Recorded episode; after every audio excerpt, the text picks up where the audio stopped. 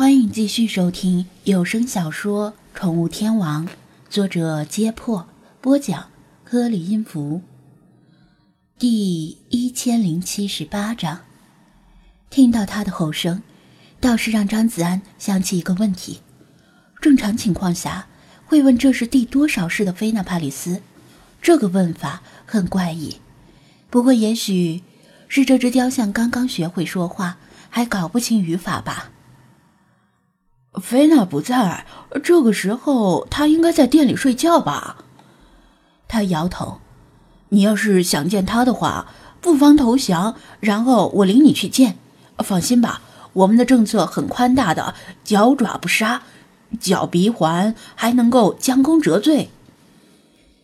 他听得狐疑连连，既疑惑又愤怒。疑惑的是，死敌为什么没有到场？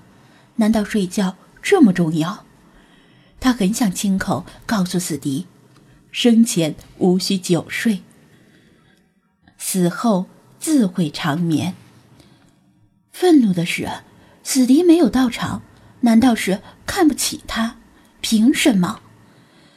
他是真正的神，而死敌只不过是贝斯特的代言者，说难听点儿，就是贝斯特门下的走狗。但是他多少也放了心，只要死敌不在，愚者皆不足畏。他知道自己误中敌人的诡计，被包围在这里，所谓的惨叫和虐杀，也只不过是一场戏而已。既然如此，继续留在这里只是浪费时间，距离天亮不远了。他并不像鬼魂或者吸血鬼那样，从生理上惧怕天亮。只是从心理上感觉上不舒服，阳光会令他的身体像快要融化一样的滚烫，白天会令他的行动无所遁形，此时还不宜暴露在大众视野里，必须尽快突围才行。他佯装环顾四周，营造他打算从四周突围的假象，以余光瞟了一眼张子安所站的位置，突然暴起发难。接厉风向他猛扑过去。就算是他也知道“擒贼先擒王”的道理。如今形势对他不利，平时都是他在暗，别人在明。现在形势颠倒了，周围影影绰绰的林木荒原之中，不知道有没有潜伏着其他敌人。所以他必须要挟制住张子安，以他为人质。来保护自己，安全离开。他的速度虽然不是特别快，但是张子安与他之间的距离只有五六米左右。再加上环境幽暗，人类的夜间视觉敏感度受限，就算他想躲，恐怕也来不及。不用提他的獠牙和利爪，就算是被一坨这么重的青铜疙瘩高速砸在身上，不死。也会被砸得吐血。五六米的距离，眨眼之间就少了一半。他的双眼在他的视野中留下两道血红色的残影。他从张子安的脸部表情上可以看出，这个时候他刚刚反应过来。他身体的肌肉先于思维动起来，双膝微屈，做出移动前的先导动作。毕竟直着双腿是动不了的，但是。依然来不及了。就在他认为这一击势在必得之际，旁边的草丛突然左右一分，闪电般窜出另一道身影，跃至空中拦截他。从体型来看，似乎也是一只猫，但从穿戴来看，似乎更像是人。这道身影头戴斗笠，长袍马褂，迎风绷得很紧。两道黄铜色的凛冽视线从斗篷下方投射而出，速度快得惊人。孽障干儿！这道身影爆发出一阵怒喝，后发先至，抢先一步拦在张子安的身前。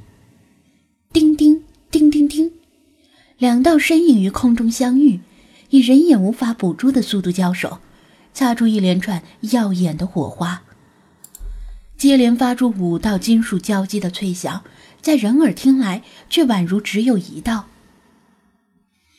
紧接着，两道身影与力以接，同时原路折返。猫神雕像的重量大，只稍许退后了一米左右，而另一道身影在空中翻了个跟斗，轻飘飘的落回原位。你是谁？猫神雕像用血红的眼睛死死地盯着这个新杀出来的角色。对方的实力超乎他的想象，明明体重差了很多，在空中硬碰硬的时候又无法借力。对方却凭借高超的技艺化解他的冲击力，并加以反击。那道身影头戴斗笠，面貌遮掩于斗笠帽檐的阴影之下，长袍被夜风吹拂的微微摇摆，气定神闲的站在那里，一派宗师风范。在下老茶。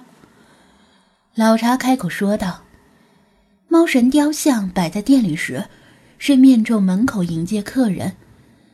老茶为猫低调，总是待在店内角落里悠然的看电视，很少出门。因此，猫神雕像对他几乎没什么印象，更不知道他的实力强悍到这样的地步。毕竟，老茶大发神威的时候，猫神雕像还摆在二手古玩店里。虽然老茶面上。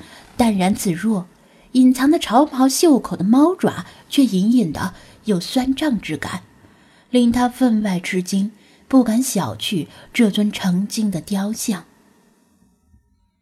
要知道，信仰之力赋予他一身钢筋铁骨，猫爪之锐利更是可以轻易截断黄金鼻环。